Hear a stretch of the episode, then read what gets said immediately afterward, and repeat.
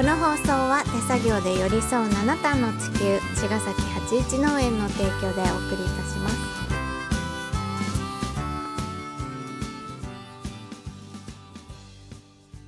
皆さんこんばんは八一農園園長ゆうですこんばんは、ファーマーアキラです。八一オーガニックラジオ、本日もよろしくお願いします。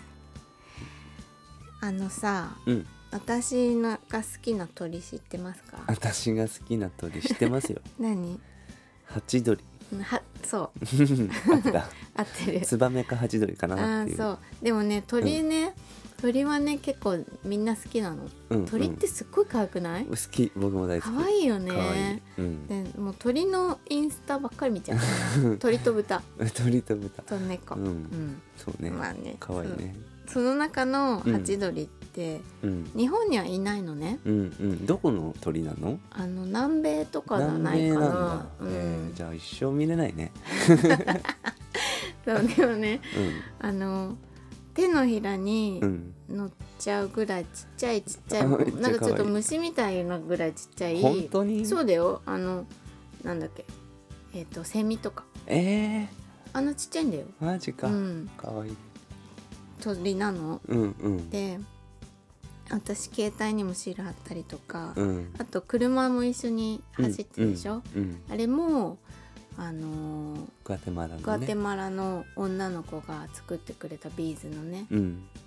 ハチドリなんだけど、うん。すごく綺麗でしょ、綺麗ね、うん、であれ等身大サイズってこと？あれあのぐらいの鳥。そうだよそうだめっよちゃ可愛い。そういつも一緒にねうん。あの走ってるんだけど、うん。そのなんでねハチドリ特に好きかっていうと、うん。あのハチドリのお話があるんだよね。うん。やくやく知ってると思うけど、うん。でその話をうん。ちょっとこの間したら、うん。あの知らない人がいっぱいいたいたのねね。周りに。そへうで、うん。あのせっかくだからラジオで、うん。うん。まあ、知ってる方多いと思うんですけど、うん。してみようかなって今日思ったんだけど、めっちゃ短い物語ですよね。そう。これはねうん。あのハチドリのひとしずくっていう、うんアンデス地方かな？うん。南米の。うんに伝わるお話なんだけど、うん。えっ、と話しますね。うん。森が燃えていました。森の生き物たちは我先にと逃げていきました。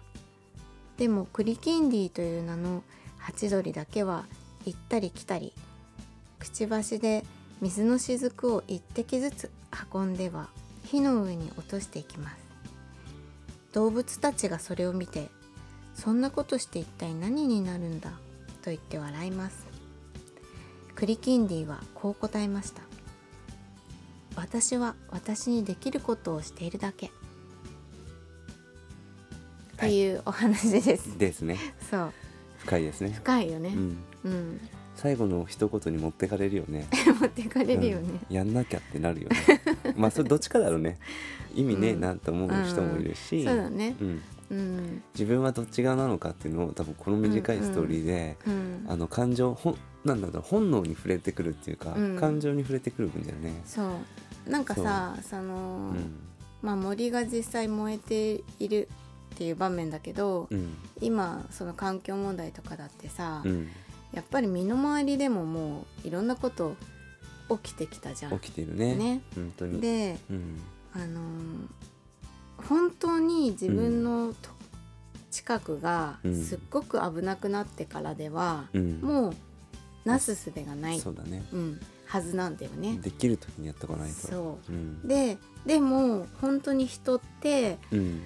そこまでなんないとうん。どうしようってなれない、うん、なかなかね、うんあの危険なことをさうん。あんまりなんていうのかな危ないって思いすぎると精神的に危ないじゃん、まあ確かに確かあそういうのを回避しちゃうみたいな、に。うん。あそれでも大丈夫そうだよねっていう回路があんだって、うん。なるほど。精神をあの正常に保つための、うん。っていうのが働きすぎると、本当に危険な状態なのにうん。動けないみたいなことに逆になっちゃうんだよね。なるほどでうん。今私はもうそういう環境とかねうん。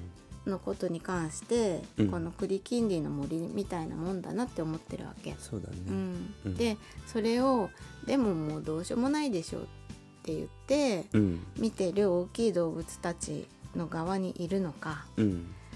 自分も栗きんりになるのか、うん。それがもしかしたら無駄になっちゃうかもしれないけどうん。やってるっていうことにうん。自分が納得してる、うん。うん、やれることがあるうちはうん。やってるんだよっていう側にいるのかうん。っていう選択だと思うんだよね。そうだね、うん。僕もこの話すごい好きで、うん。で2000それこそ78年の時にうん。フライハイでアルバムを出したんだけど「うんうん。ピース・オン・アース」ってアルバムね。うん。であのーその時にそのアルバムのコンセプトっていうかテーマでみんなに伝えたかったのが、うん。あの青森の六ヶ所村の原子力の再整理再処理工場、うん、うん。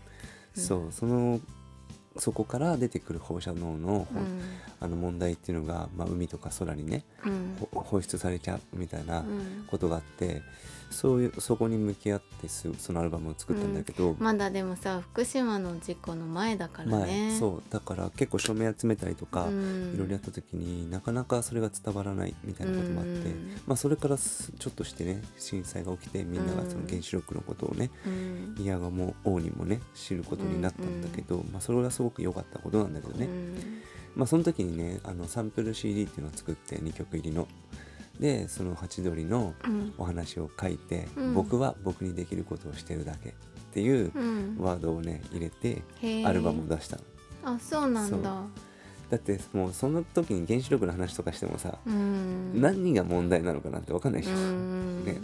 発電所でしょみたいなことだよね。そうまあもちろんね、うん。だから本当それと一緒で何かが起きる前にしかうん活動はできなくて、うん。何かが起きた時はもう遅い。っていう状況であって、うん。で今僕たちは土壌再生とかってやってるのも、うんあのー世界ではねやっぱりそういうことが起きていて、うんでそうだね。そう。でうん。不耕起栽培っていうのが主流になならざるを得ない地域っていうのもやっぱアフリカとかね、うん。大きな大規大規模な農業やってるとことかは本当に、地域的にはやっぱあるよねっていったところで、うんそういうものが見直見直されてじゃないな。そこがもう主流になり始めてね。シフトしているっていう状況もある、で、まあ、日本はなかなかそこまでね、うん。あの危機感迫ってはいないんだけど、うん。この間の東北の大雨とかさ、うん。